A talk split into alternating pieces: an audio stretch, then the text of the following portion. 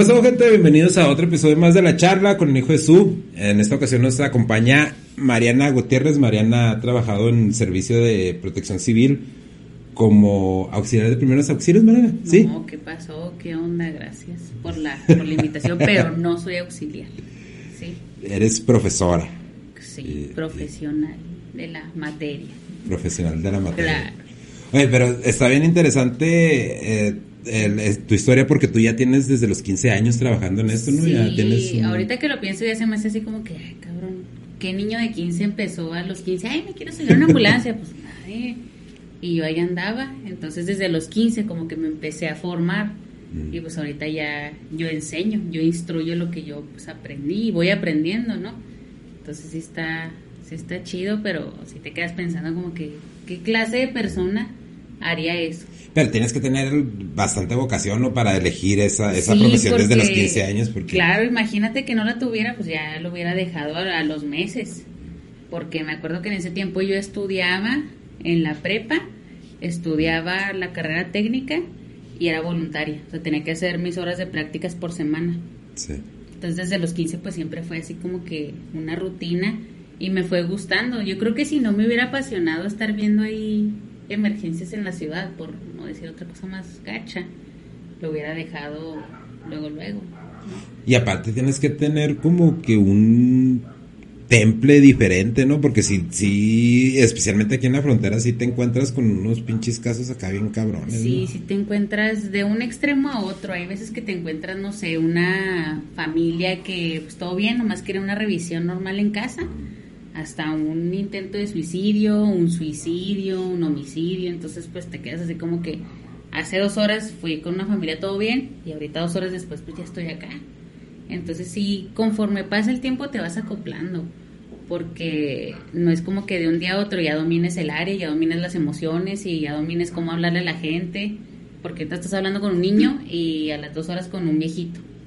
Entonces sí es un, es un tema ahí que tienes que dominar con tiempo.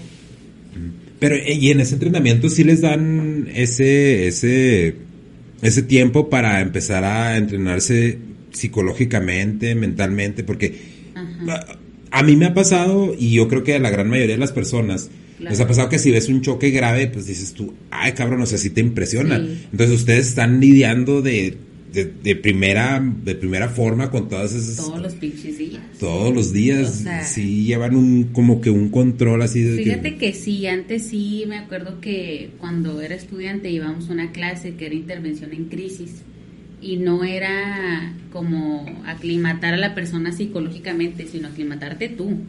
O sea primero tienes que estar bien tú físicamente y emocionalmente para que puedas actuar y ayudar.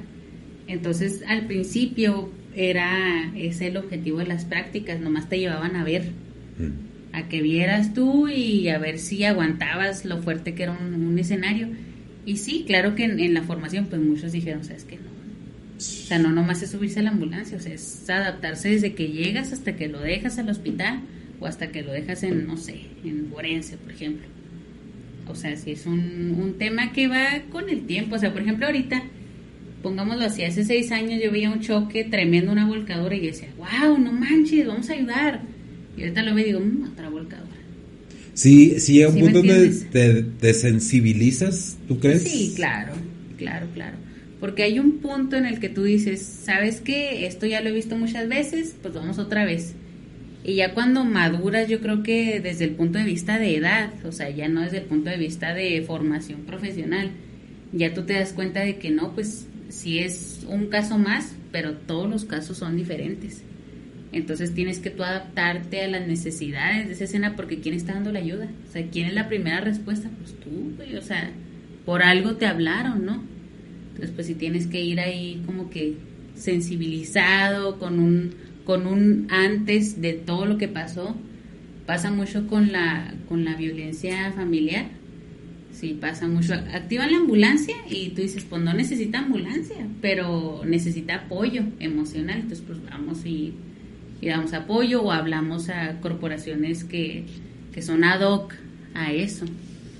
Pero si te vas así como que sensibilizando en la, en la materia, sí, conforme vas madurando. Hay, hay, un, hay un psicólogo clínico muy, muy famoso en Estados Unidos que se llama Jordan Peterson. Y ahorita, ahorita que estábamos platicando de esto, se me vino, se me vino a la mente eso. Él tiene un, un es una, una lección en, en, sus clases de la universidad que se convierte en la persona más útil en, en el funeral. Claro. Se, me da la impresión que ustedes tienen que meterse en esa en ese estado de mente, ¿no? Porque sí están, o sea, sí están las situaciones, sobre todo en una ciudad tan dinámica como la nuestra, sí están cabronas. Esta ciudad tan, tranquila, tan amena, nunca nos hablan. Parece que ni existe el 911. Oye, pero cuando cuando empezaste, pues fue ya casi al final de cuando estaba la violencia tope, ¿no? que no no ha subsidido, bueno, no está tan grave como estaba antes. Y no, quiero sonar insensible, pero sí te tocaron pues, 15 años y andar en ese rollo. Sí, yo me acuerdo que batallé mucho para el permiso de mis papás, porque pues un trabajo de alto riesgo, de primer contacto en escena insegura. Y yo con mis papás así como que, hey, me dejan este ir. Y ellos así, güey, ¿para qué? O sea, ¿no quieres ir a, no sé, taekwondo, karate, algo así? Y yo, no, quiero ir a la ambulancia, ahí. Y yo me acuerdo, siempre, siempre fui muy nerd. Y yo me acuerdo que mi maestra siempre me decía, tú vas a ser muy buena en la, en la ambulancia, tú vas a ser muy buena y vente y vamos, porque ella tenía una corporación. Sí. Entonces ahí fue como que me empecé a meter, mis papás pues muy a huevo, firmaban la responsabilidad, cada guardia tenían que firmar. Yo, padre de Mariana, me hago responsable, eh, en vez de responsabilizar a la dependencia donde yo era voluntaria pues ellos tenían que firmar. Y si era difícil para mí, o sea, si con lo que me contaban mis compañeros o, mis profes, yo decía, ay, ¿por qué me metí? Pero ya no, o sea, ya, ya, ya yo lo veo normal. Por ejemplo, ahorita, este, yo fui a guardia, vi muchas cosas y ahorita estoy platicando bien chida contigo. O sea, no pasa nada, todo bien, pero sí te tienes que ir acostumbrando, porque si no, imagínate, te quedas traumado y luego cómo ayudas.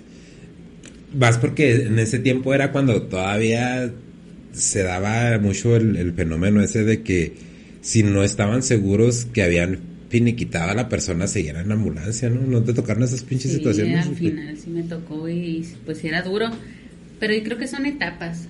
Sí, en ese tiempo pues era la etapa de que todo bien crítico. Y ahorita la etapa de la pandemia. Si no ves que tienes tus síntomas, no vas a ir, porque no te vas a poner en riesgo tú. Imagínate que tu ambulancia te contagies, pues, ¿cómo vas a ayudar? Entonces son cosas medio frías, medio críticas, pero se tienen que tomar porque trabajas a fin de una población o nada más de una persona. Entonces, por estadística, pues tienes que actuar ahí medio frío. Sí, y una de las cosas que estaba platicando en un, en un episodio con, con Daniela Barraza, que nos estuvo acompañando, era precisamente eso, que la pandemia cambió un chingo de cosas, ¿no?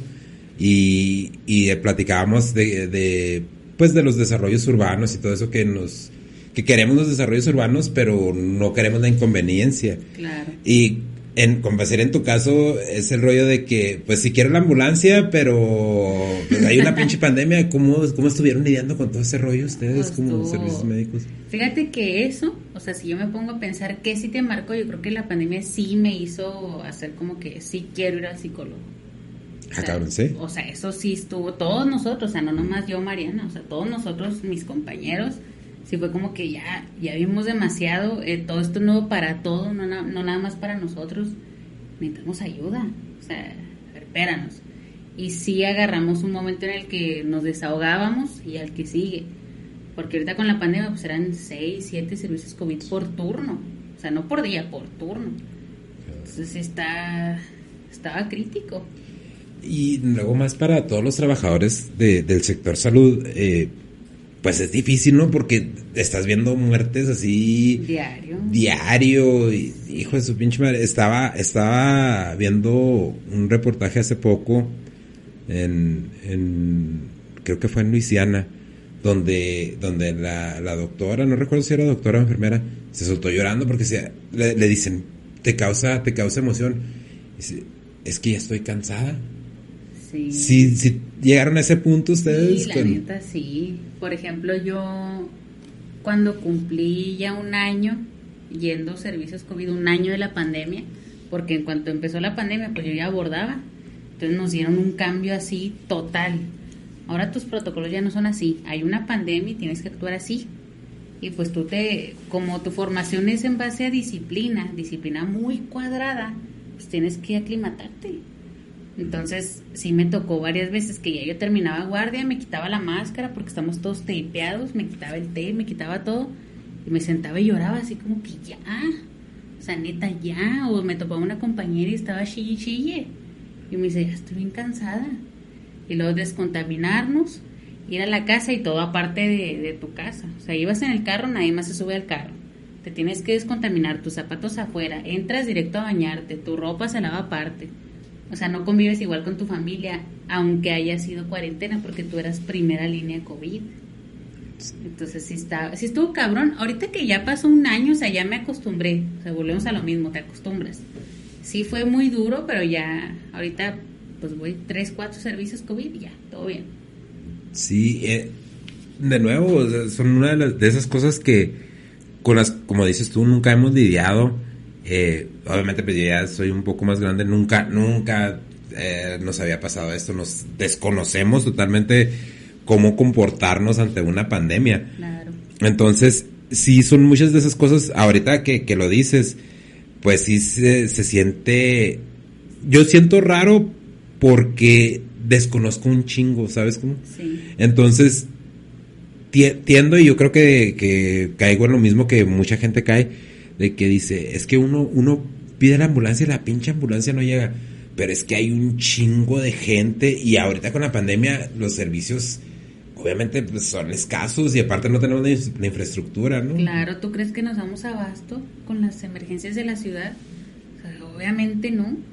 O sea, obviamente no, si antes de la pandemia hablaban y había como cinco llamadas, y no, pues la que llegó primero y vamos, si nos desocupamos pronto, pues vamos a la segunda porque no hay más, todas las demás están ocupadas y nos dividimos por sector.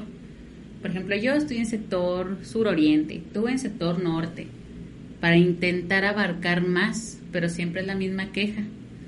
Yo este, los fines de semana doy capacitaciones a, a iniciativa privada, agentes de, de, IP, y me dicen, es que siempre que hablo de la ambulancia nunca llegan. Y yo, güey, pues, no sabes dónde estamos. o qué Está bien. Es que sí, te digo, es, mucha, mucho de eso es, desconocimiento y así como dice el dicho, ¿no? Mamar y dar topes. Mm, queremos todo, pero al mismo tiempo no, que, no queremos ser conscientes de lo que está pasando.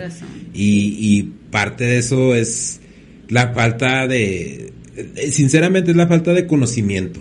No quiero decir de educación porque pues educación abarca otras cosas, pero es, falta de conocimiento. Ah, como lo, que me platicas tú ahorita, andamos tapeados, o sea, ni siquiera el, simple hecho de poder convivir con tu familia, pues está cabrón, ¿no?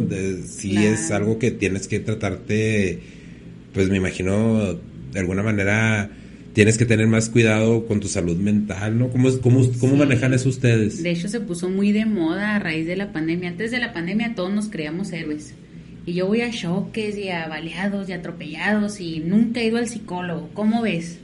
Pero no, qué chido, yo sí ya fui una vez y, y a raíz de la pandemia ya todos como que, eh, güey, no has ido al psicólogo, no, güey, vamos, yo te acompaño. O sea, ya todos como que nos unimos porque este ambiente siempre ha sido muy, muy feo. O sea, a mí nunca me ha gustado este ambiente, nunca me ha gustado. Lo que me ha gustado es estar en la ambulancia y hacer mi trabajo pero el ambiente con los compañeros siempre es muy tenso, como todo el cuerpo de emergencias. Es muy tenso por lo que ves, como que te desahogas con tus compañeros o andas hostil.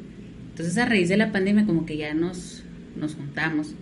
Por ejemplo, ay, no traigo mi máscara, güey, ten, yo te presto la mía. O, ay, ya se me acabaron los guantes, ten, yo te doy los míos. Cosa que antes jamás, o sea, jamás en la vida hacíamos. Yo creo que la gente también está agarrando conciencia de eso a raíz de la pandemia porque no sé si te acuerdas que hubo un tiempo que le agradecían mucho a los héroes de la salud. Sí. Eh, o sea, claro que ya pasó de moda, tristemente, ¿verdad? pero, pero pegó mucho, sí. Sí, eh, eso pasó también con los traileros. También, también con los traileros. gracias a los traileros, pero ya ahorita me ventas de madre. ¿Cuáles traileros? sí, ya sé. Eh, tenemos un, una memoria muy um, selectiva tenemos una memoria muy selectiva, esa es la palabra. como que nos acordamos en el momento cuando nos, nos estamos echando la, los están echando la mano y después ya así como ¿y eso es qué? Les agradecemos, pero Porque una de las cosas que me llama un chingo la atención a mí es que ni siquiera, aún con las sirenas y con las torretas prendidas, la pinche gente no se mueve. Es terrible. No se mueve y quiere la ambulancia. Esa es parte de las cosas que dices tú, pues, pinche contrariedad, ¿no? A ver, dime tú en qué cabeza cabe. Dime tú. No, pues no. O sea, no, No, eh, y sí, pinche gente que dices tú, güey, o sea, ya vienes escuchando las sirenas, las torretas hazte a un lado, no va a pasar nada. Y lo aparte los güeyes que van atrás de ustedes, ¿no les ha tocado ese de que de que van atrás de ustedes y tienen que frenar porque el güey no se quitó, pero ya traen otro güey acá atrás y llega y moles? Fíjate que a veces se aplica, agarramos un, un momento en el que toda la gente nos seguía para pasarse los semáforos, los saltos, y yo le decía al operador que va manejando, pues frénale, ¿no? Frenas y se te estampa y tú le sigues, pues ¿qué le va a hacer a la ambulancia? O sea, es para que la gente comprenda porque por más este, información que les dé, por más educación que se les dé, pues no entienden. O sea, la gente no... Tengo un montón de evidencia de que estamos ahí a media vialidad primaria, o sea, una vialidad que no tiene semáforo, no nada. Está el tráfico, no se mueven. Para nada. Y es así como que me estás retrasando, pero si no te mueves, ¿cómo quieres que avance? Sí. Si me entiendes. Sí, sí. Eh, de lo que dices de que frena y que acabo no le va a hacer nada a la ambulancia, es lo que mucha gente no entiende. Eh, te digo, me pasa porque no, obviamente no hago el mismo trabajo que hacen ustedes y nunca me atrevería a compararlo, ¿no? No se compare nada. Pero sí hay gente que, que se pone a seguir los, los trailers, ¿no? Con cajas así. Güey, no me vas a hacer nada a mí. Lo único que vas a hacer es que si frena, si freno yo, vas a desmadrar tu carro. Yo no me voy a mover, no me vas a poder hacer que me mueva. Y no porque tenga uno una mentalidad de, que no, yo soy el acá. Pero es que, o sea, güey, estoy haciendo mi trabajo, no estoy aquí por gusto. Si tú ya tienes prisa por irte a tu casa, bueno, pues te entiendo y te felicito que bueno que a tu casa, pero... Like, uh. Sí. Ah, sí, o sea, que, quítate, güey, no, porque si freno te, vas a dar en la madre tú y yo me voy a ir a mi casa y no va a pasar nada. Claro, si te pones a comparar, pues quién se daña. Si me entiendes. Pero pues sí, son, son un montón de cosas que, que a veces tú no haces por maloso, tú haces para que la gente se dé cuenta que es una emergencia. O sea, está la palabrota, ambulancia, emergencia, luces rojas, luces blancas, sirena, pato. Y... Sí. Nada, o sea, Dios, bueno, o sea, Oye, una, una de las cosas que te quería preguntar, porque eso también va relacionado con lo de, con lo de protección civil, o no sé si, se, si esté considerado dentro de, de, ese, de ese rango. Hace un par de semanas se estuvo quemando una maquila aquí cerca y estábamos viendo en el, en el, en el país que el cuerpo de bomberos estaba solicitando apoyo para aguas y cosas así porque se estaban deshidratando porque ya tenían rato batallando con, con la con la con, el incendio. Eh, una de las cosas a mí me llamó la atención, no estoy seguro, por eso te, por eso te, quiero preguntar. Eh, me estaba diciendo alguien, dice, Güey, ¿sabes qué es lo más gacho? Que no perciben salario. ¿El cuerpo de bomberos no percibe salario el cuerpo de bomberos aquí de Juárez? Sí, bueno, es que son, son varios. A veces la gente no se da cuenta, pero no son nada más bomberos del municipio. O sea, hay bomberos de iniciativa privada y hay bomberos de maquilas. O sea, que, o sea, son diferentes. Unos sí perciben, otros no, unos tienen base. Es como todos los trabajos. Unos tienen sindicato, otros tienen base, otros tienen honorarios. Otros son voluntarios, gachos. O sea, los voluntarios. Volvemos a lo mismo. ¿Quién va a querer? Pero bueno. ¿Quién chingados Yo creo que estamos medio acá, pero. No, pero es, o sea, es muy loable eso, eh, eh, eso que hacen. Y a mí se me hace. Eh, de, cierta manera se me hace una mentada de madre. E inclusive hasta con los policías, ¿no? De que si mucha gente dice, es que nunca llegan y todo Oye, güey, pues también no manches, están exponiendo su vida por una madre, o, sea, incentívalos, ¿no? Es que también, pues sí, ¿con qué motivación vas? Por ejemplo, un voluntario que ya está hasta acá de los incendios, le hablan a un incendio de una casa habitación vacía por un descuido, ¿tú crees que va a ir así? Nomás el que tiene super vocación de bombero, pero el que tiene necesidad, pues, si no les pagas, o sea, es, es cualquier tipo de comparación, aunque sea un bombero que es cuerpo de emergencia, un paramédico, un policía, a que si fuera un, no sé, un operador de maquila, si no le pagas, ¿tú crees que va a ir? pues, o sea, claro. es, es exactamente lo mismo, pero pues la gente como que no, todavía no agarra muy bien la, la onda. Pues es que es falta de información, te digo, yo cuando me, cuando me dijeron, ¿a poco? Yo sí me quedé, no mames, ¿a poco sí andan arriesgando la vida sin, sin percibir salario? Sí. Sí, esos son voluntarios, y- pero todos son voluntarios. La persona en ese momento me dijo que sí, que todos eran voluntarios, No, pero es ya muy ahorita- diferente. Así como, por ejemplo, nosotros de todas las ambulancias de la ciudad, unas somos de gobierno, otras somos de privada, otras somos asociación civil, otras somos voluntarias, así los bomberos. También son voluntarios, son empleados o son trabajadores. ¿Sabes que se puso mucho de moda las brigadas? Como esta ciudad está muy industrializada, se puso muy de moda las brigadas. Entra un operador a trabajar a una maquila y le dicen, oye, ¿tú quieres ser de ahí la brigada de prevención y combate contra incendios? No, pues que sí. Ah, ven, yo maquila te voy a capacitar y ya eres bombero. Pero no te va a pagar más, tú eres tu operador, este es tu trabajo. Pero ya eres de la brigada, si se incendia esto, tú vas a ir a atenderlo. Y así como hay brigada de combate de incendio, hay de primeros auxilios, hay de evacuación, hay de búsqueda y rescate, en las mismas maquilas. Y debe ser en todos los establecimientos. Sea, por ejemplo, una, no sé, una guardería. O sea, huevo, tiene que tener brigada. Sí. Y no es como que te paguen más por eso. De hecho, está normalizado, tristemente está normalizado que no te deben pagar más por eso. Si eres brigadista es porque eres voluntario.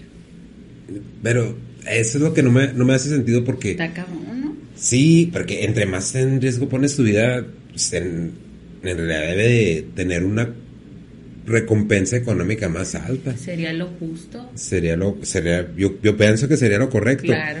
Porque todos exigimos, todos exigimos, eh, inclusive hasta los políticos, estábamos platicando de nuevo con, con Daniela Barraza, dice, es que todos les exigimos a los políticos, pero también no hacemos nuestra parte. Y en este caso, en cuestión de salario, pues en realidad, ¿cuál es nuestra parte? Si, si pagamos nuestros impuestos, si pagamos nuestro, nuestro predial, eh, yo creo que estamos bien y en buena forma. El problema es que también somos muy inconscientes en ese aspecto. Sí. Eh, platicaba, platicaba con, con, el, con el Pancho una vez. Dice, güey, me quiero cambiar de carril, pero me viene siguiendo un carro. No me deja cambiar de carril, güey. ¿Cómo que no te deja cambiar de carril, güey? Sí, viene pegado aquí conmigo, no me deja cambiar de carril. El Pancho anda en regla, ¿no? Con sus papeles, placas, todo bien. Sí. El carro que no lo deja pasar es un carro con placas rojas.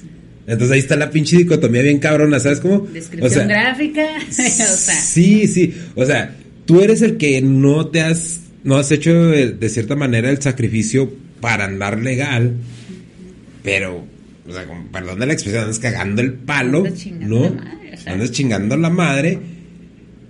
Y así pasa también muchas veces con, con gente que requiere estos servicios y que se queja de estos servicios. Imagínate. Que son gente que ni siquiera pagan el predial, que no pagan sus impuestos como debe de ser.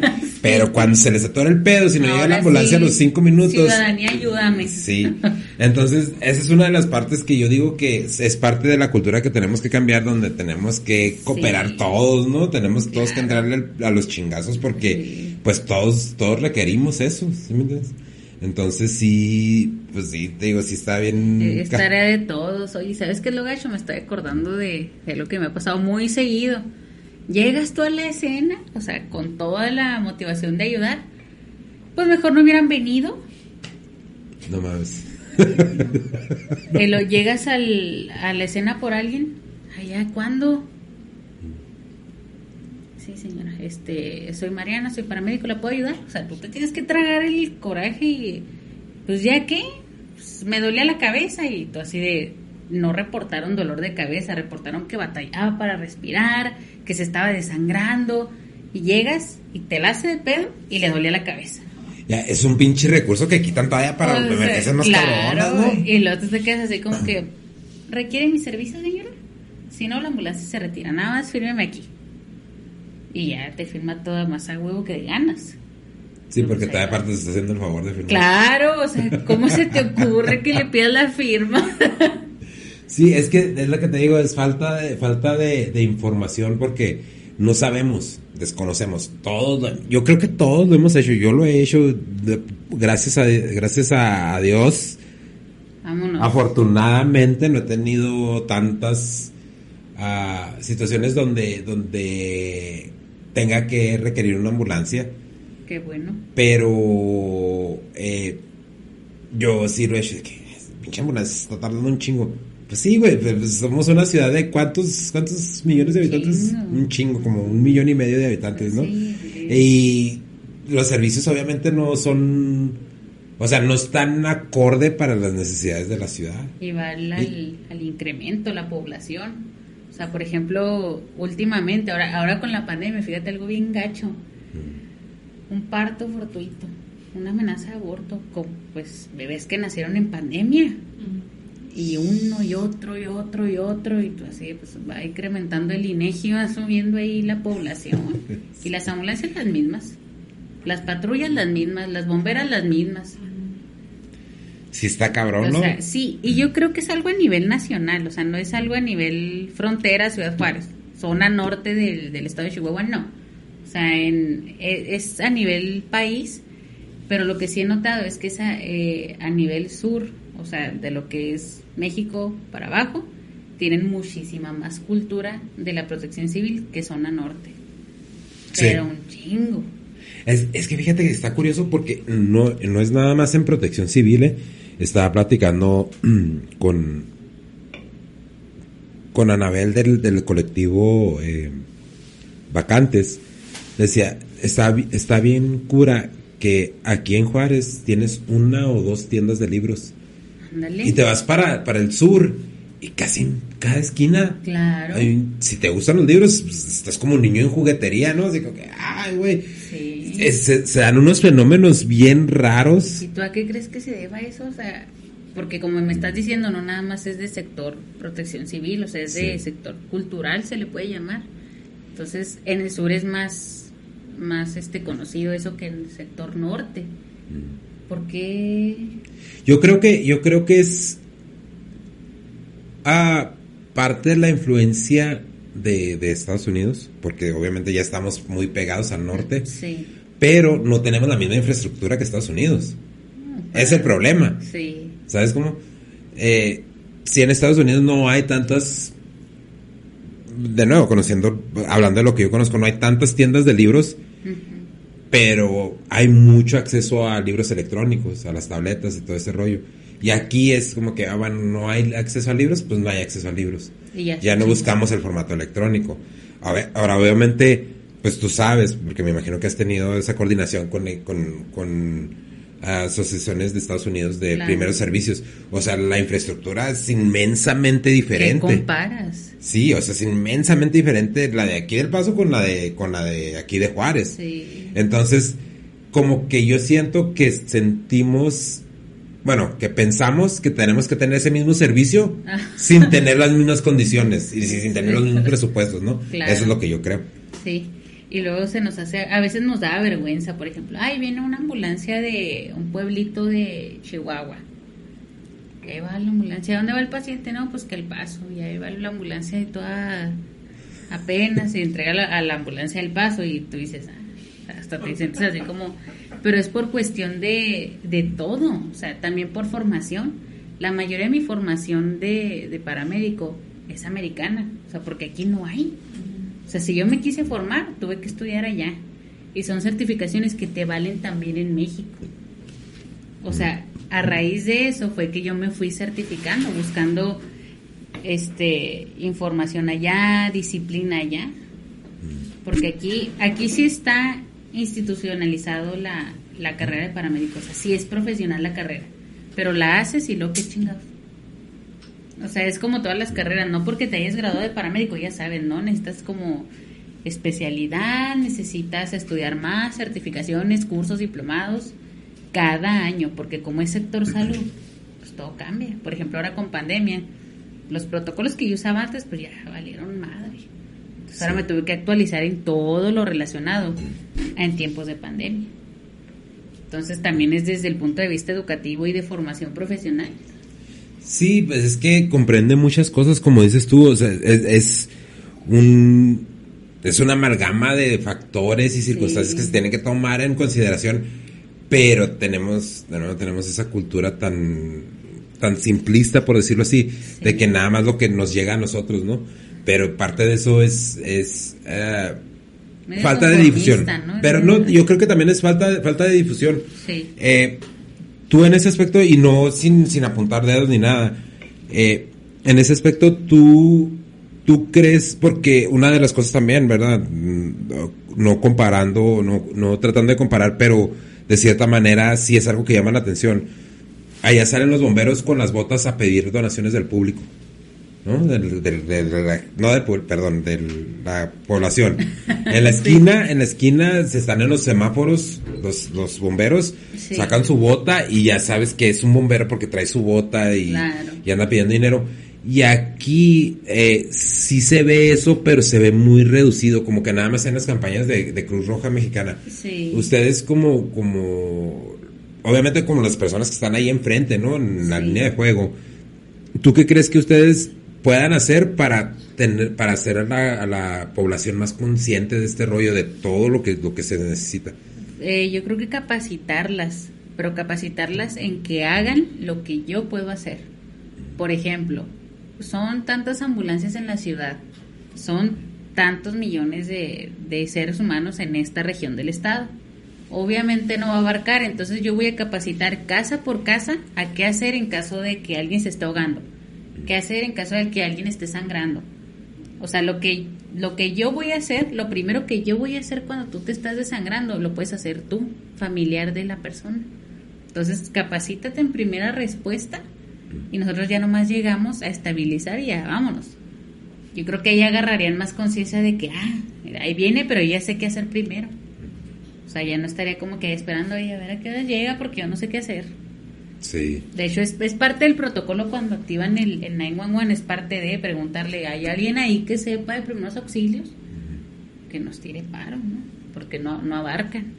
Yo creo que esa sería una opción, capacitar a la gente. Sabes que si hay algunas empresas que, que ofrecen ese, ese tipo de, de, cursos aquí en Juárez, yo, yo, este, yo tuve la fortuna de trabajar para un, par de empresas que sí ofrecían esos, esos cursos. El problema es uh, la accesibilidad.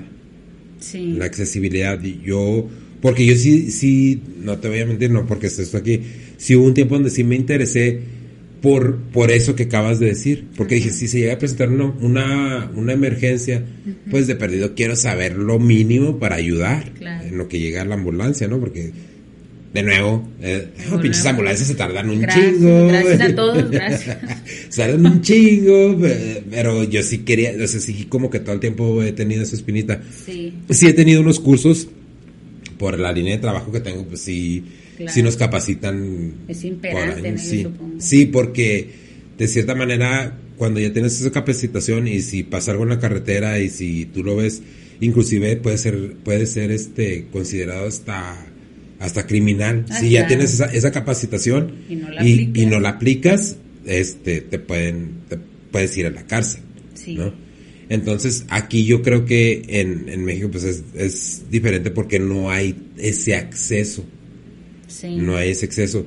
En, en ese aspecto, ¿tú, ¿tú crees, cómo crees que sería la mejor manera de, empezar a brindar ese, ese tipo de capacitación a la gente? Mm, pues no, y no y no tratando de, de no de no recargarle todo a gobierno porque obviamente pues no resuelve los problemas que tiene ahorita mucho menos a echar otra no pero pero este tú crees como decir eh, ahorita que estamos en en esta era digital, los, los videos de YouTube, ¿tú crees que, de manera virtual, claro. Este, me promociono, yo les doy curso a los que estén viendo este video, yo los capacito. Y, por ejemplo, yo desde el punto de vista de instructor, instructor específicamente de primeros auxilios, este, pues yo busco capacitar a la gente y siempre que voy a dar un curso digo, ¿cuántos son? Y no sé quién inscribir más gente, aunque no sea del área.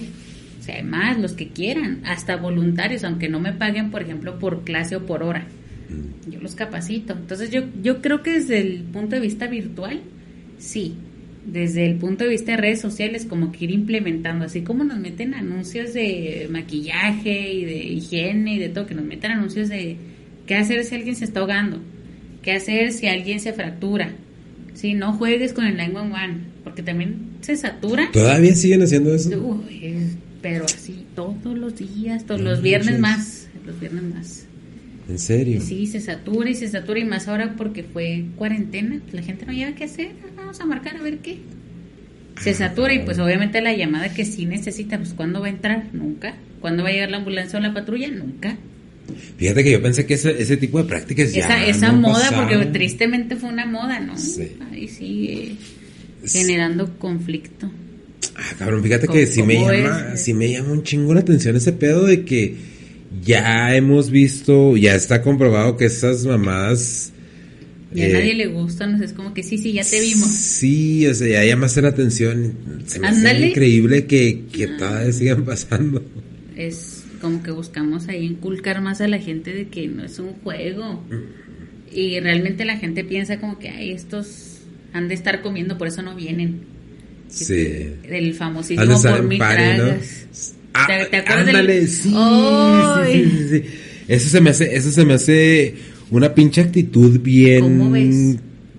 pendeja, o sea, no, no. Claro. Ese, por mí comes, gracias a mí tienes trabajo. Como el meme por mi tragas y yo sin haber comido. O sea, Así pues que por ya eso. te acabas de sin comer, ¿no? Ándale. Oye, pero sí, sí, este, sí estaría chido eso de que, de que hubiera una, una iniciativa. eh, ¿Trabajas para una, una asociación civil o trabajas para, Yo, sí, para gobierno. para gobierno? Sí. Eh, estas, estas propuestas sí se le han hecho a, a gobierno Sí, o todo el tiempo se, se intenta como instruir a, la- los órdenes de gobierno, a las personas enlaces o a las personas titulares, como que, oye, queremos más recursos, queremos más unidades, porque pues ahorita ya no solo ejerzo de paramédico, o sea, yo ejerzo de paramédico, de instructor y de cuerpo de protección civil, que protección civil ya es todo. Sí. Entonces, ya como con esa experiencia y con esos tres empleos, como que tú te empiezas a mover y, oye, queremos más recursos, más unidades, más combustible o más personal o más capacitaciones a la población. Y el, el gobierno te dice, sí, cállate. y hasta ahí Sí, llega. ya. Entonces tú buscas por la iniciativa privada, pues ir, ir capacitando. Oye, pero se me hace, se me hace bien increíble eso de que, de, de que gobierno no, no ayude, porque es hasta un beneficio para ellos. Claro, fíjate, ¿No? sí ayuda, sí ayuda, pero para la cantidad de personas que somos en la ciudad, no vamos a acabar el año que entra, ni en dos años. O sea, nos falta tremendamente un chingo de tiempo para poder este instruir a la población. Esa cultura no se va a implementar en, en unos años. O sea, así como se implementó, se va a oír muy feo, así como se implementó la ignorancia de no respetar a todo protección civil, así se tiene que implementar, respetarlos. si me entiendes? Entonces, sí hacen, sí tienen programas, sí tienen metas, sí tienen como desarrollo, es parte del desarrollo municipal, estatal y federal. Queremos, como es parte de, de la seguridad, queremos capacitar a la gente y sí se cumple, pero pues las metas siempre las vas a medir por número, ¿no? Entonces, capacita a cuatro mil personas en lo que va de dos meses. Tú las capacitas y ya, esa es tu meta, pero esas cuatro mil que comparas con los, sí, de un, este, un millón y medio que tenemos. Pero, fíjate, haría una, una diferencia bien cabrona. Como decir, y obviamente no todos lo van a hacer, ¿no? Pero habría una diferencia bien cabrona si le agregáramos 500 personas a la ciudad que conocieran por lo menos cómo estabilizar a una persona, ¿no? Imagínate el cambiazo que haría. Sí, claro. O sea, 500 personas de un millón y medio de personas es, es relativamente poco, pero haría una pinche Pero está diferencia peor bien que no fuera ¿no? ninguno. Sí, pero o sea, lo- a lo que me refiero es que les ayudaría bastante a ustedes. Sí, ¿no? Y fíjate que si nos ha tocado a raíz de, de como unos ¿qué? dos años para acá, ya nos tocan emergencias y nos dicen, no, es que yo hice esto. O nos tocan emergencias, no sé, en Maquila y no, es que la brigada ya respondió.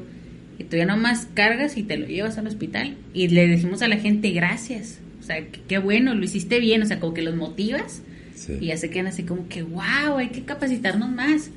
Cosa que antes nunca se veía, o sea, le pasaba algo, marco y hasta que llegue la ambulancia, pues ¿qué le hacemos? Hay que ponerle ¿cómo? alcohol en la... para que... Dale una seven, no, no, dale una seven. Una coca y un bolillo, o sea, tú así, güey, pues bueno. Oye, pero, ¿y, y esos programas eh, desconozco totalmente, entonces por eso te pregunto, eh, ¿programas de capacitación sí existen ahorita en, en, la entidad o no? Sí, sí existen, sí existen, pero son más como de eh, sector privado, o sea, no es como que algo de gobierno. Lo que implementa gobierno son programas para tú enseñar a la gente vía redes sociales. Mm. Sí, como que no juegues con el 911. Si hay un incendio para niños, estoy enfocando todo para niños porque es lo que estamos haciendo más ahorita. Sí. Para niños, si ves fuego, llámale a los bomberos. Si sabes lo que hace un bombero, tú quieres ser bombero. O sea, y los niños sí lo ven. O sea, los niños como que sí. Y fíjate que los niños son más responsables que los adultos. O sea, fíjate que los niños comunican una emergencia más tranquilo que, un adulto. O sea, un adulto está histerizado, está en shock, está paralizado y no sabe ni su dirección. ¿Dónde se encuentra? No, pues no sé, en mi casa. Y yo, pues sí, güey, pero ¿dónde está tu casa? ok. Y los niños, ¿dónde te encuentras? Eh, mi casa, dice la calle, este es de color verde, o sea. Oye, pero fíjate, eh, una de, esas cosas también que no tenemos educación este eh, como adultos, ¿no? Porque estaba platicando en uno de los podcasts con, con mi hijo también, que es el que está regularmente en el, en el podcast. Y dice, yo cuando estaba en primaria, creo, dice, vi una carta del 2070 y hablaban de que no iba a haber agua. Y yo estaba hasta regañando a mi mamá. Eh, no esté tirando agua, cierre la llave cuando me puse paranoico. Pero es que esos, mensajes sí, sí ayudan, ¿no? Sí ayudan y más con, con los niños porque pues en realidad ellos son los que van a heredar las consecuencias de lo que estamos haciendo ahorita, ¿no? Claro, y es parte de la prevención. O sea, la advertencia de lo que puede pasar, de los diferentes escenarios que pueden pasar, es parte de la cultura de prevención, cosa que nadie sabe.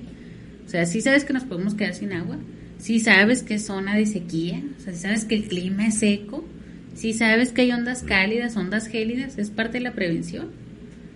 Y tú te quedas así como que, pues no. Fíjate, y, si hay, y si hay esfuerzos porque eh, hay un canal que se llama Corriente del Pacífico. Tuvieron una miniserie de, de donde participó Gael García Bernal. Eh, se llamaba El Tema. Y el primer capítulo es de aquí de Chihuahua, de lo que pasó el año pasado con cuando estuvo el conflicto porque estaban abriendo la, la presa. Ah, ok, sí. Y estaban, explican, son, son seis episodios. Si te avientas los seis episodios, no te mientas como una hora todos los documentales. Pero son todos los daños que le estamos haciendo al planeta. Pero el primero fue de Chihuahua y era del agua, ¿no? De la escasez de agua que tenemos aquí. Imagínate el grave de la situación, pero la gente más lo ve como un show. Sí, sí. Y este, a mí me llamó mucho la atención porque tiene repercusiones por todos lados. Eh, yo me había afectado en eso, en mi trabajo, en mi trabajo normal, yo me había afectado en eso sin tener nada que ver con, con, la, con los cierres de la presa ni nada. Entonces estamos tan interconectados, eh, independientemente de la tecnología, estamos tan interconectados y no nos damos cuenta. Y lo que se me hace de cierta manera triste es que no nos queremos dar cuenta. Claro. ¿No? Sí. Porque están, eh, ahorita lo que estás planteando tú, varias de las cosas, sí, ahorita las pienso yo no las hubiera pensado antes, si, no hubiera platicado contigo. Entonces, eh, en ese aspecto, nosotros como ciudadanía, ¿tú qué crees, aparte de tratar de capacitarnos, eh, ¿tú qué crees que podemos hacer todavía para ayudar un poco más? Para contribuir, yo creo que entender que es un sistema globalizado, o sea, no es como que nada más protección civil y ya, nada más cultura y ya, nada más deporte y ya. No, o sea, todo lleva una conexión. O sea, la, protección civil está bien asociada con cultura. ¿Y cuándo tú ibas a ver eso? O sea, está bien asociada con el deporte. ¿Y cuándo tú ibas a ver eso? O sea, yo creo que, fíjate que la población sí entiende, o sea, sí, sí sabe. Sí sabe lo que es un cuerpo de emergencia, sí sabe que no hay que jugar, sí sabe que hay que saber qué hacer, porque incluso hasta se sienten mal como que te hablé porque ya no supe qué hacer, o sea, y no puedo ayudar yo a mi familiar, no puedo ayudar yo a mi compañero porque ya no supe qué hacer. Dime qué hacer y mucha gente te pregunta, ¿y cuando se vuelva a presentar esto, qué hago? por ejemplo, pasó mucho en, franquicias, por ejemplo, en los McDonald's, en los Wendy's, que son empleados que entran nomás como por vacaciones, son estudiantes que, que entran a trabajar en vacaciones. El muchacho nunca dijo que convulsionaba, y ándale que a medio drive-thru convulsiona. Pues la gerente se queda así de... ¿Qué onda? Sí, y ya cuando llegas y lo atiendes, lo estabilizas y todo, la gerente te pregunta, ¿y qué hago en estos casos? O sea, la gente sí comprende y sí le, le interesa permearse, pero no es como que todo, o sea, no, no hay, hay excepciones siempre y esas excepciones siempre te van a estar marcando ahí como que no, no aportan. Es que si... No, pues es que si estás sacando a decir unos temas que yo me quedé así como que, güey, nunca lo había contemplado. sí, y es algo que tú ves pues todos los días. O sea, por ejemplo, hay un lesionado en Wendy's, otra vez. Eh, hay un choque acá, otra vez. Y por ejemplo, te influye en tu vida diaria, porque por ejemplo, voy yo manejando y, ay, ahorita pasé por aquí en un choque. Ah, mira, ahorita pasé por ahí donde atropellaron al señor, tan y lo levantan. O sea, así. Oye, eh, tú en, en, voy a tratar de, de, personalizarlo un poco. Eh, tú cuando, cuando vas rumbo al camino, anoche que estábamos, estábamos platicando, ¿no? Por, por WhatsApp, eh, pues yo te notaba tranquila, ahorita te noto, te noto tranquila y todo, ese, todo eso. Eh, has, llegado a un punto donde te rompes, o sea, te acuerdas de, ah, aquí vine y pasó sí, Sí, fíjate que sí. Pocas veces, me ha pasado como unas tres veces en, a lo largo de lo que llevo trabajando, pero sí me ha pasado. Y me ha pasado en lugares que son bien concurridos. O sea, yo a cada rato voy al Hospital General, por ejemplo. Y ahí me pasó algo súper crítico, o sea, súper... Estaba en juego mi vida. Y voy, pues, tengo que ir todos los días a entregar emergencias. Pues voy y digo, ay, cabrón, ya me voy lo día siguiente voy, ay, güey. Y es algo platicada con mi compañero, que él tiene, ¿cuántos? 23 años de, experiencia. O sea, mi compa le, le, ha aprendido mucho a, ese señor. O sea, es como mi figura paterna en el mundo de las emergencias. Y me dice, es que hay, hay cosas que no se te van a olvidar. Y vamos, va él manejando y voy yo de copiloto y me dice, mira, aquí una vez atendí una niña y la fregada. Y volvemos a pasar y me vuelve a decir, o sea, hay cosas que no, Dice, no es que no la superes, es que pues, te marcan. Y eso que te marca, pues te va generando aprendizaje, o sea, ya sabes cómo actuar. Pero como que aprendes a, a chingazos, vaya. Porque al principio, pues si te quedas así. Es que sí está bien cabrón. ¿Qué hago? Yo una vez platicaba con alguien y le decía, yo no.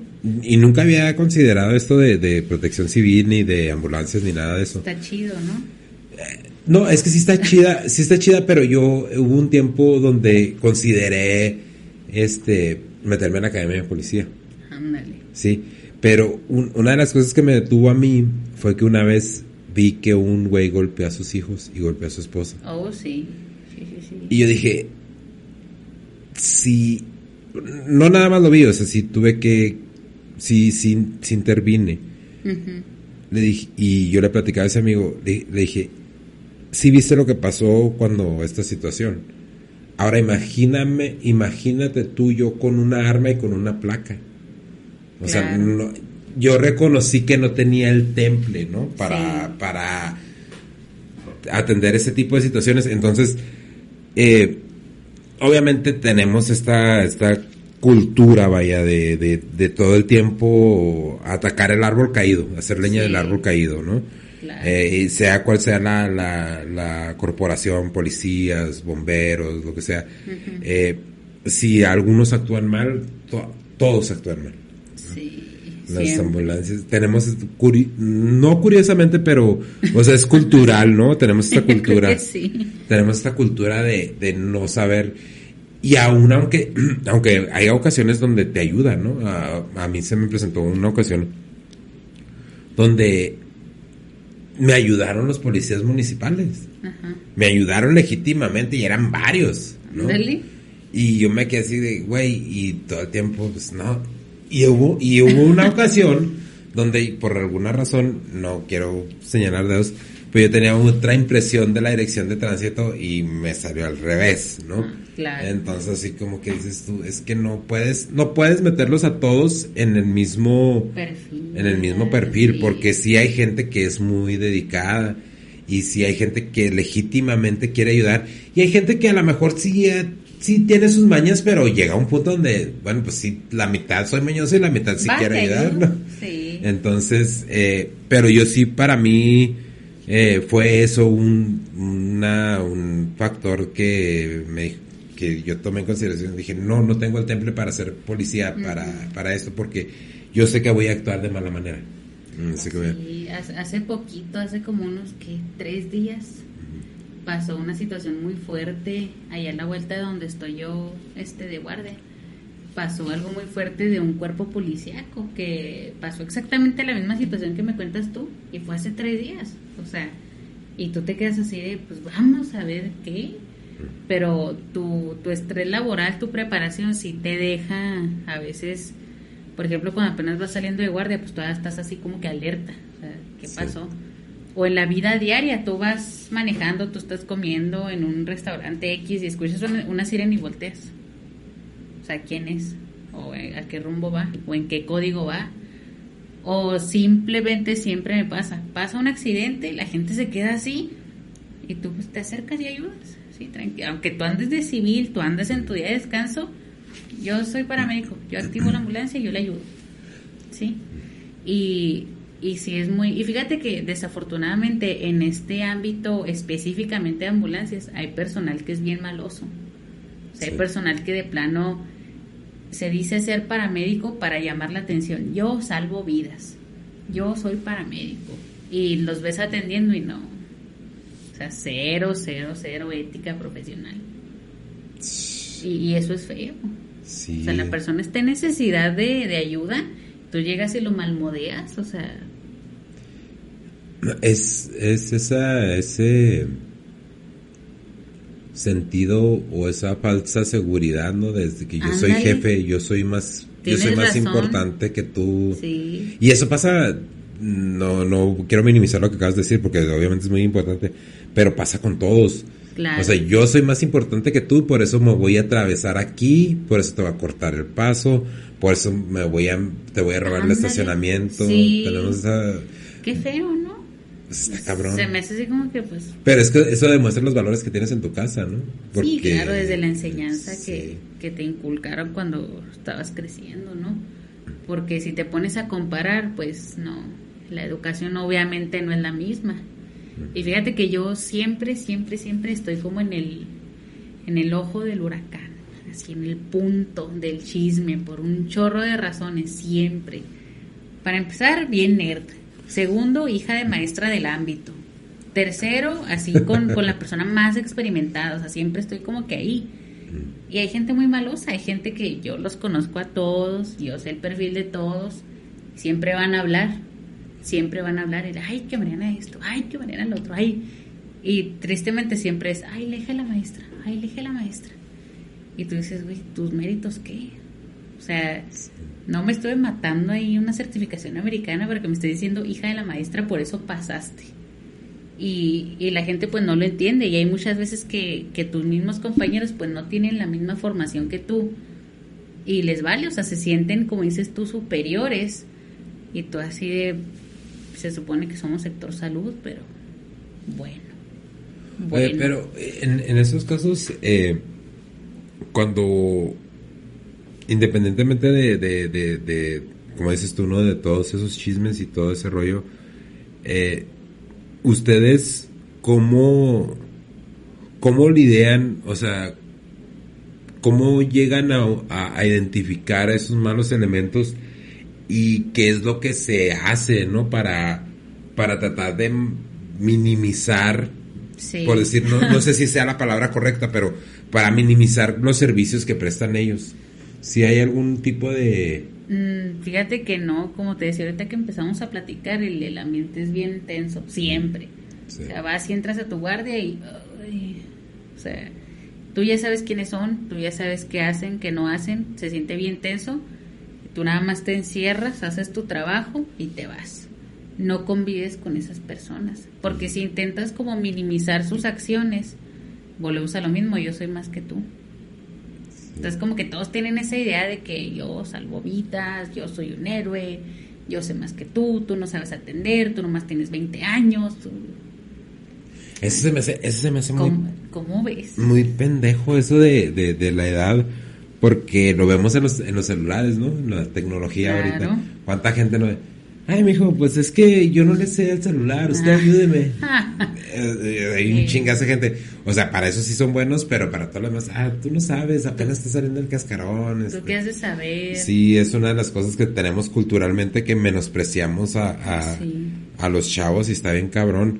Y pues obviamente causa secuelas porque pues son cosas de, de inseguridad que se les van se les van generando a los chavos. Y luego es acumulativo, yo creo, así como que se te va juntando una y otra y otra. Yo creo que lo único padre, lo único que yo podría rescatar, porque repito, el ambiente a mí no me gusta, o sea, el ambiente laboral de, de cuerpo de emergencia nunca me ha gustado. Lo que me ha gustado es estar ahí ayudando. Por eso siempre llego, hago mi jale y me voy. Siempre. Y lo, lo que está muy suave ahí, lo único que yo pudiera considerar ahí rescatable es que cuando uno de los compañeros tiene un problema, ahí estamos. Por ejemplo, mi compañero necesita ayuda con un familiar, necesita una ambulancia, ahí vamos todos. O sea, yo necesito ayuda para que, ¿sabes qué? Choqué y me lastimé, ahí vamos por ti. O sea, ahí sí nos juntamos así como que compañero te ayudo y no vemos colores.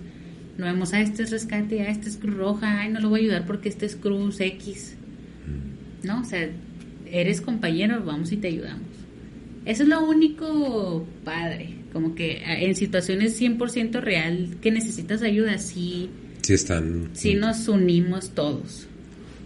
Ah, Y en, en- pues ya tienes ya tienes bastante tiempo trabajando en, en esto, ¿no? Sí. Eh, una de ¿cuál ha sido una de las anécdotas que puedes decir tú? Bueno, en mi vida en la ambulancia esto fue lo que así me marcó de seguir, esto fue lo que me, me dijo, tienes que seguir o algo que te haya dicho, esto está muy cabrón, ¿cuál? Sí, um, pues un chingo. Es que digo yo, ay, esta ha sido la más cabrona y el día siguiente, órale, güey. Te pasa Eh, otra. Sí, pasa otra más impactante. Yo creo que lo que me ha hecho como seguir en este ámbito de emergencias de primera línea es, yo creo que mi familia, o sea, mi familia como que, ay, te vi en la tele. Y, o, ay, pasé por la, no sé, Panamericana y te vi atendiendo a un atropellado. Así como que, ay, qué chido. O cuando ellos necesitan, oye, soy tu tío no sé cuál, este, necesito una ambulancia y vas y ayudas. O sea, yo creo que eso es lo que a mí me ha gustado y, y también seguir preparándome. O sea, yo tengo en cuenta que como es sector salud, cada cierto tiempo te tienes que actualizar. Entonces, cuando, cuando tu familia te dice, ay, te vi en esto, por ejemplo, hubo hace como dos meses que salí en, en las noticias como cuatro veces.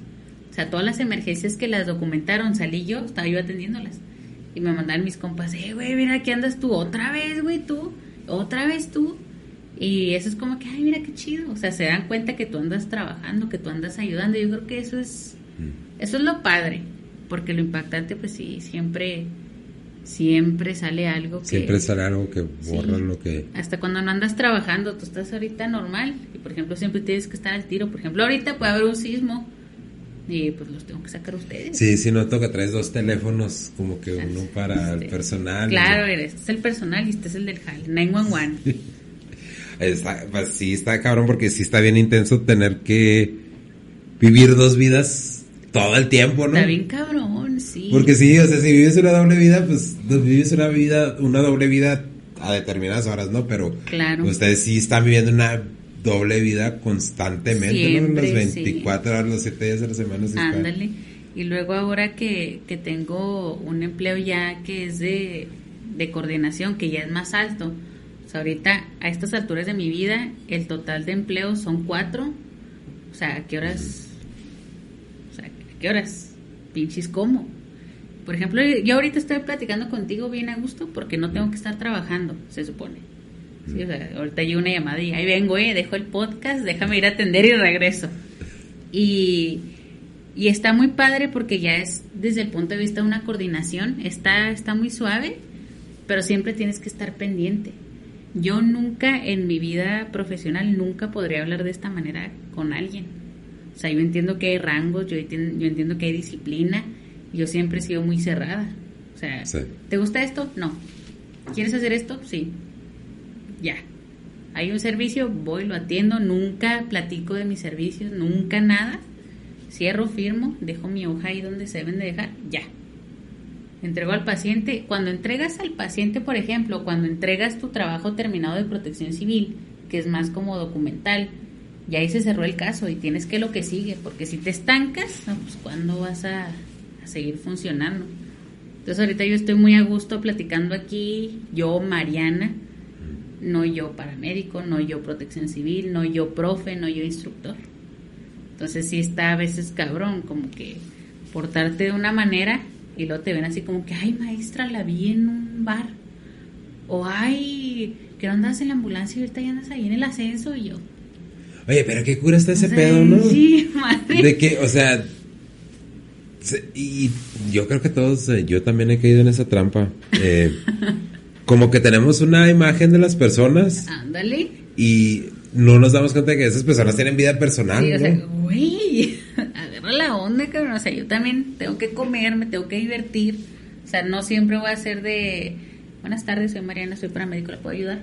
O sea, no, no siempre, cabrón. Sí, es que nos, enca nos encasillamos nosotros mismos y encasillamos a las demás personas en una cajita así bien reducida y nos queremos ver. Como cuando eras chiquito, ¿no? Y que veías a tu profe en el mandado. Sí. Así como que, ay, el profe. Güey, come, usted, profe, usted come. Tiene sí, hijos, guau. O sea, ¿Sí, me entiendes? sí, sí, es que sí está bien cabrón. Eh, lo, lo, lo hacemos muchas veces y creo que es más por naturaleza que Sí, por sí. otra cosa, ¿no? Somos bien prejuiciosos todos. Y eso no es nada más de los mexicanos, yo creo que es de todo el mundo. sí. México mágico, ni modo. No, sí, pero no, te digo, eh, una vez, una vez me topé a, a, a un conductor de noticias en El Paso, en una tienda. Y el vato traía lentes y gorra y así como que tipo celebridad. Ajá. No sé si, si se le arrimaba a mucha gente, se le acercaba a mucha gente a tomarse foto con él. Yo lo vi, lo reconocí y dije, suena chido, ¿no? No me llamó la atención. Claro. Eh, me pasó también uno de eso una vez, y igual, mismo protocolo, lentes oscuros, gorra dentro de la tienda. Sí. Yo no vi que nadie se le arrimara. Sí lo reconocí, pero no me iba a arrimar porque sí sé que es el de las noticias, pero no así como que, bueno, ¿sabes cómo? Este, bueno, para mí en ese momento no eran personas como que, ah, pues, como que toman una, un- un- y no todos, no vamos a generaliz- generalizar, toman una actitud así como que de, de, de celebridades, ¿no? Estrella famosa. Sí, estrella famosa. No, y no, to- no todos lo hacen porque ya, pues ya, la prueba está en el podcast pasado con, con, con ah, Daniela Barraza, llegó y platicó y todo el rollo. A gusto Eh, de ella.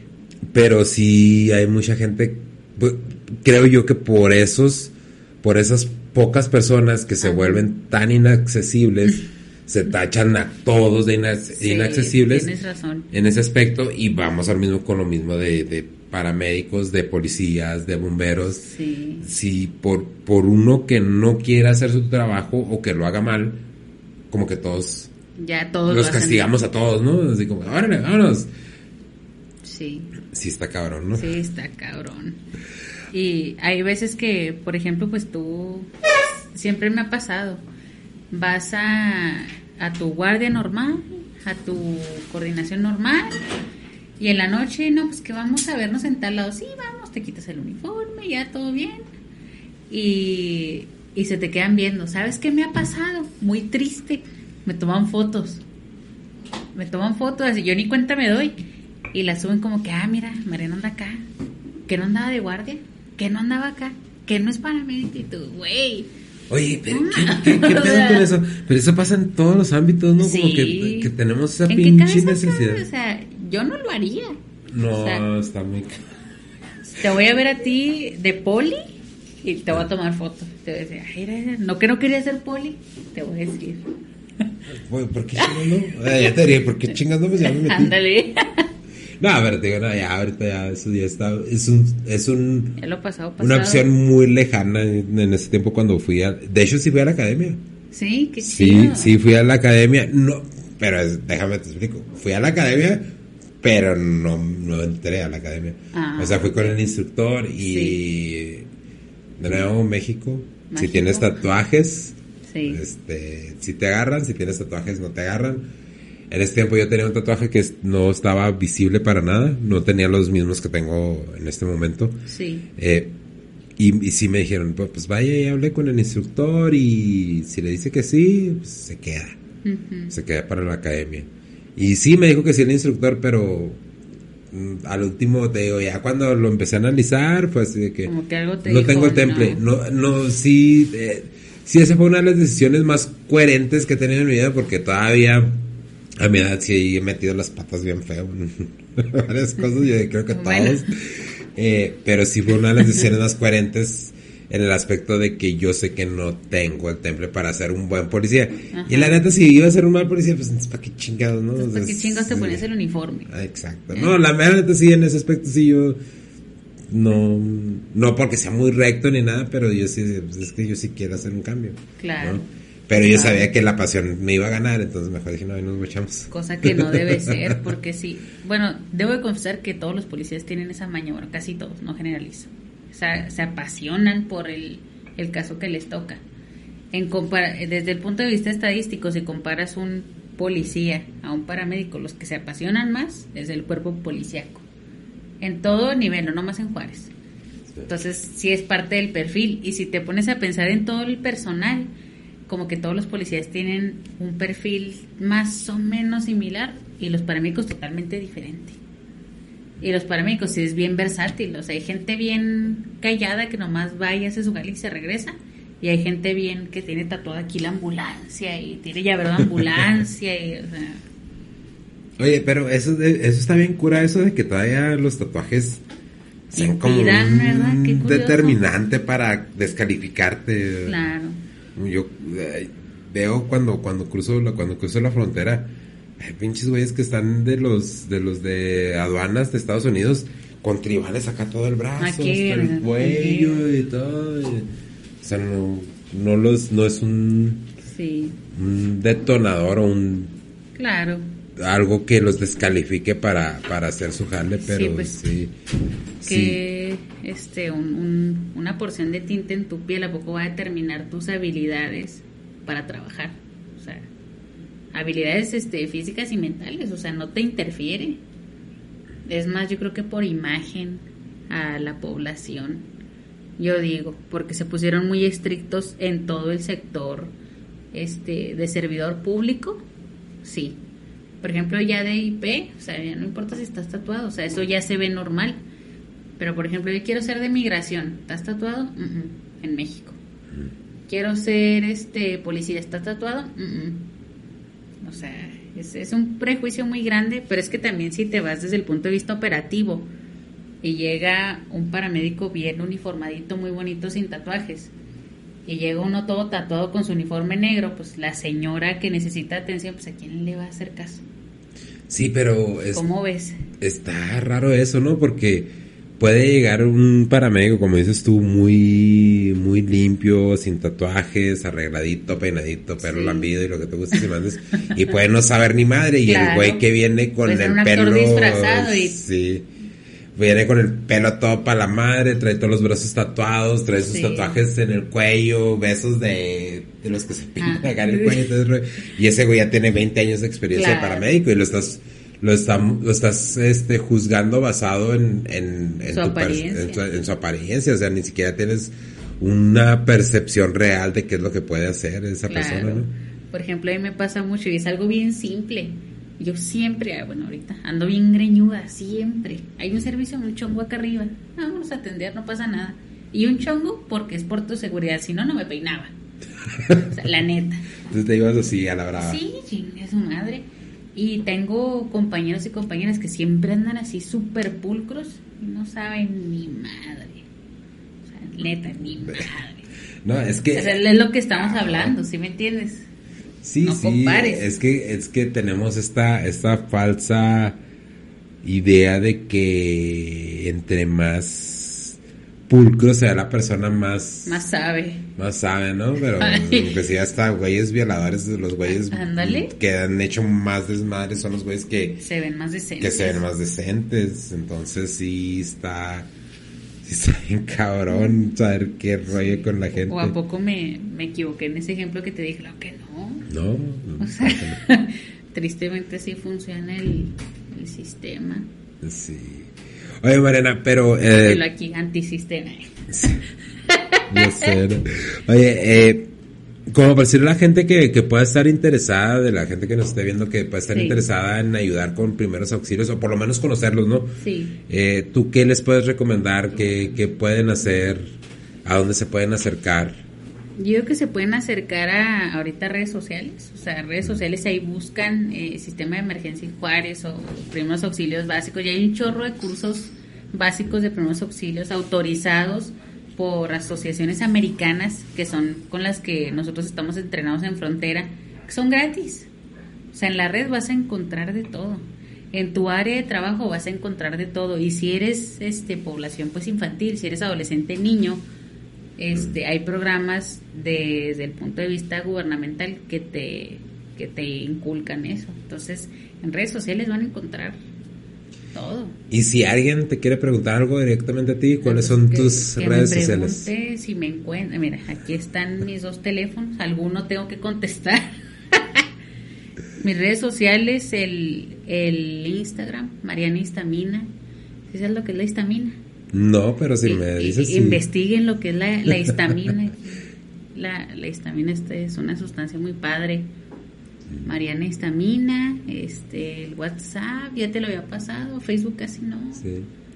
Bueno, todos, todos tenemos un, Una red que... una, una relación tóxica con Facebook, ¿no? Sí, yo creo que Es que yo creo que a todos nos ha pasado Porque algo en como Facebook. que nos obsesionamos mucho antes con el Facebook y ahorita Sí. ya... mm, Sí, como que ah, nos ha pasado algún capítulo oscuro en nuestra vida basado en el Facebook. ¿No te ¿no? pasa que ahí voy a cerrar este Facebook y voy a abrir otro? Sí, de hecho yo ya voy en mi segundo. yo también.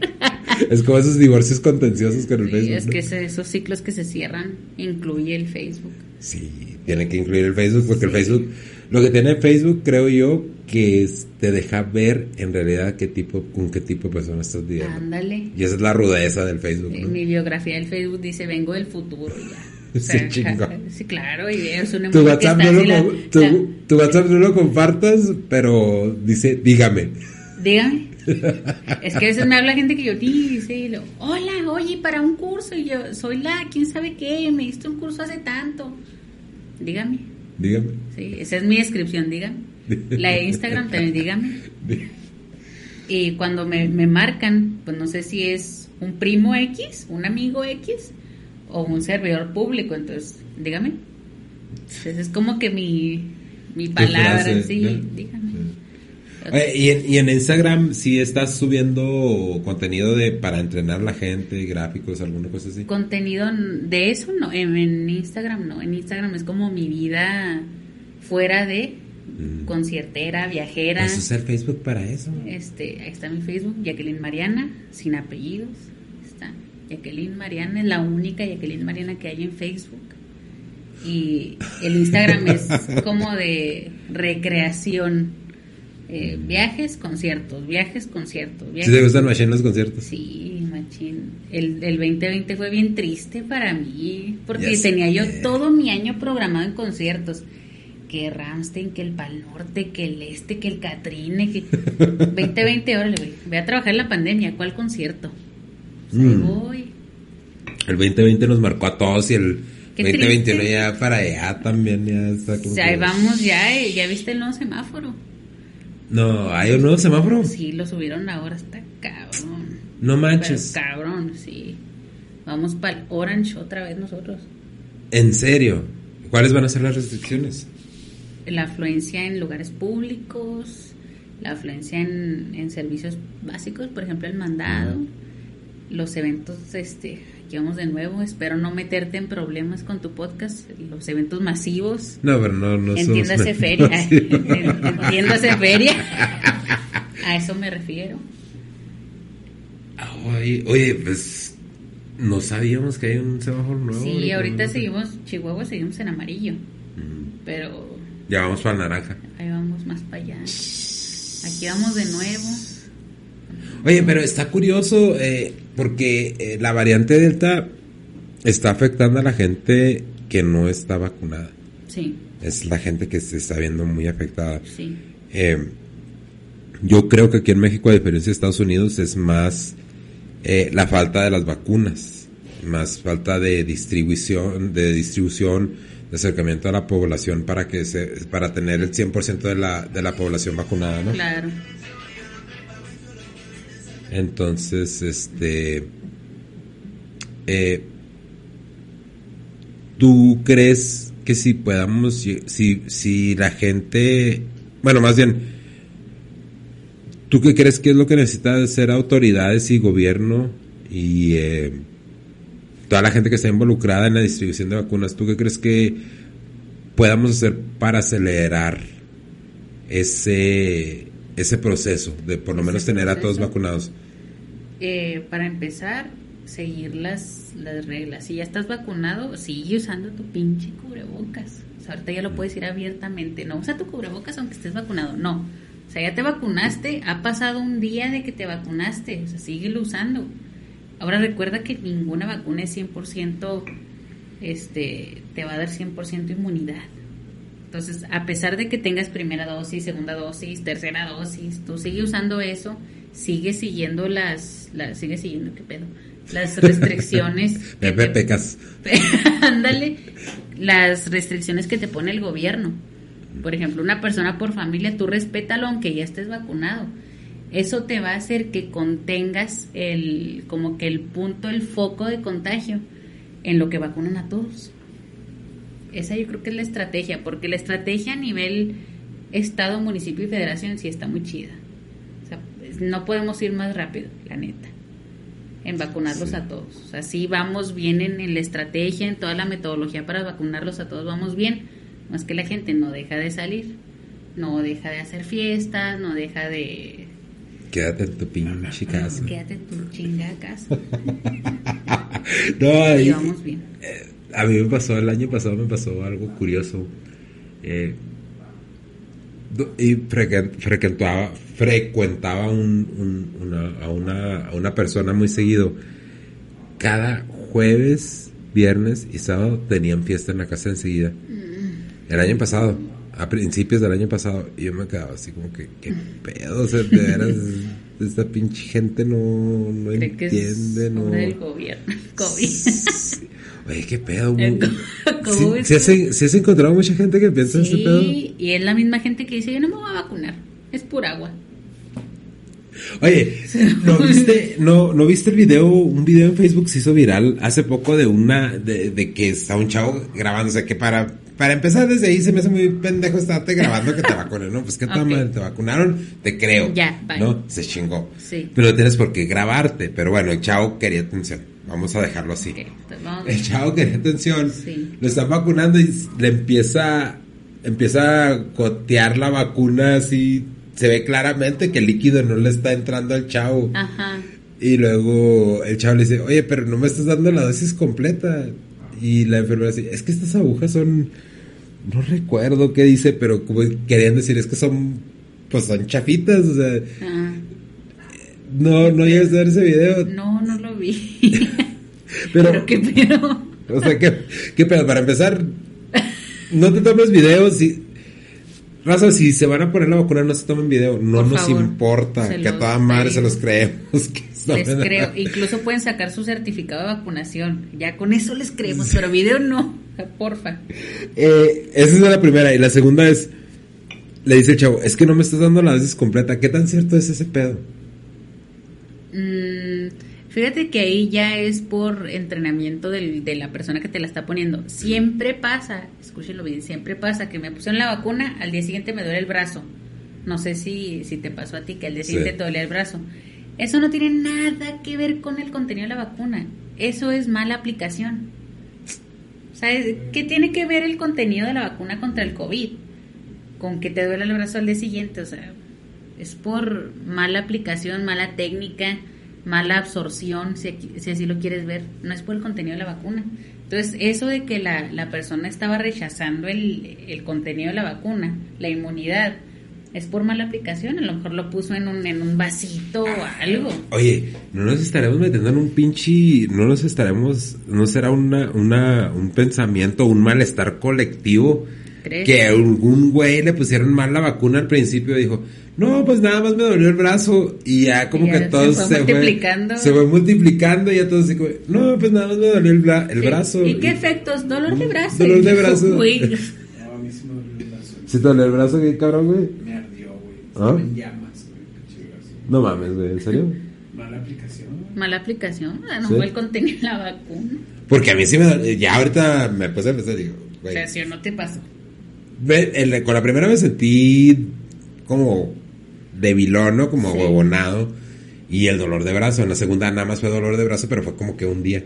Porque ya tenías un porcentaje de inmunidad, ya no te iba a dar los síntomas que te dio la primera dosis, cosa que nunca habías tenido. Sí. Es- es Pero yo di positivo para COVID y tampoco no me fue tan mal. O sea, Pero ya tenías su inmunidad. O sea, fue diste positivo antes de que te dieran la vacuna. sí, sí, sí. Entonces ya tenías un porcentaje de inmunidad, te pusieron primera dosis. Cuando te ponen primera dosis, pues es como, ¿cómo te explico? Como el virus y la segunda dosis es el, el activo para que generes inmunidad. Entonces por eso la primera dosis fue como que te hubieras contagiado otra vez, por eso te sentías así como que, güey, ya tengo inmunidad, pero si me siento raro, pues me volví a Sí. contagiar. Sí, porque cuando, cuando di positivo fue, fue debilidad y dolor de cabeza por Sí. unos días. Cuando me puse la vacuna fue nada más debilidad, así como que "Ah, no quiero hacer nada, siento, me siento jodida, siento como si hubiera trabajado como 20 horas seguidas, Sí. algo así. Y ya con la segunda dosis fue nada más el dolor de brazo un día. Sí. Y ya, por mala aplicación. Yo me acuerdo que en la segunda dosis no podía hacer esto. Sí, a mí me pasó, pero nada más un Y día. cuando me la puse la enferma y dije, pues, según yo así no se ponen, pero dije, seguramente me va a doler el brazo mañana. Y si al día siguiente andaba yo así que, uy, si la puso mal. Pero nada, pues, lo importante es Pero que, es que se vacunen, que, sí, se, claro, que es, se vacunen. Vacúnense, gente, please. Porque sí, yo digo que parte de eso, de nuevo, lo he dicho varias veces, es eh, la vacuna, estar vacunados completamente las dos dosis, a la gente que, que haya tomado, que haya, perdón, que haya tomado la, la, la Pfizer o la Moderna, eh, sus dos aplicaciones, vámonos recio, eh, porque inclusive para tener esa inmunidad de rebaño, ¿no? Claro. De- sí tiene que haber cierto nivel de exposición, pero no es lo mismo exponerte con la vacuna que si no con Obviamente, o sea, por obvias razones. Incluso si ya te dio, no sé si has escuchado que si te dio COVID y generaste inmunidad, porque te puede dar COVID y no generar inmunidad y te chingaste, te puede dar otra vez y te va a tumbar. Sí. Pero te da y generas inmunidad, ya no más necesitas una dosis. Eso puede ser que sí. O sea, sí hay un porcentaje ahí que ya tienes inmunidad, pero pues una vacuna no te va a hacer este Sí, no, y ninguna vacuna va a ser así como que, como dices tú, no va a ser 100% efectiva, o sea, va a tener... o sea, tiene sus restricciones, tiene sus límites, te tienes que cuidar a huevo. O sea, nosotros mismos como población adaptamos nueva normalidad. Vacunado o no, tú ponte el cubrebocas, tú sanitiza tu casa. O sea, tú no expongas a la gente que es vulnerable. Porque no es, a lo mejor no es una enfermedad que va a estar ahí toda la vida, pero sí es un virus y hay un chingo de virus. Sí, no, o sea, definitivamente esta pandemia no nos va a extinguir, no nos va a matar, pero sí tenemos que, de todos de alguna manera cooperar para que, pues, para regresar, más que nada para regresar a la normalidad, ¿no? Un Y- poquito más, quiéranse Un poquito. tantito, vacúnense, o sea. Mariana, pues, muchas gracias por habernos Gracias a acompañado. Gracias a ti, muy padre el podcast, me gusta mucho. Gracias, gracias. Andaba yo bien No, pero, uh, o sea, da- nosotros eh, temas así como estos, nos, olvídate de la, de nuevo, la, la gente no tiene nada- no tiene mucho conocimiento, pues, no Claro. tiene mucho conocimiento, mucha exposición y eso es parte del podcast y, pero no. Pues ahí está una sección especial, este, cosas que no sabías de protección civil de la vacuna. Ayuda. No te duele el brazo por el contenido. Porque fue cuando la pusieron para la chingada. Sí, mejor es eso, o sea. La aplicación fue para la madre. Sí. Bueno, pues muchas gracias, Rosa. Nos vemos al rato. Chido. Bye.